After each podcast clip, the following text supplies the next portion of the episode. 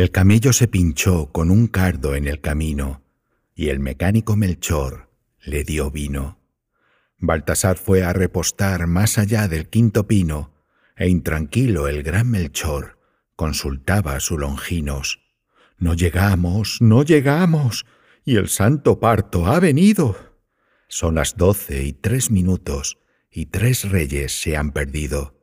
El camello cojeando, más medio muerto que vivo, va espeluchando su felpa entre los troncos de olivos. Acercándose a Gaspar, Melchor le dijo al oído, Vaya birria de camello que en Oriente te han vendido. A la entrada de Belén, al camello le dio hipo. Ay, qué tristeza tan grande con su belfo y en su hipo. Se iba cayendo la mirra a lo largo del camino. Baltasar lleva los cofres.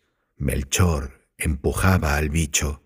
Y a las tantas ya del alba ya cantaban pajarillos.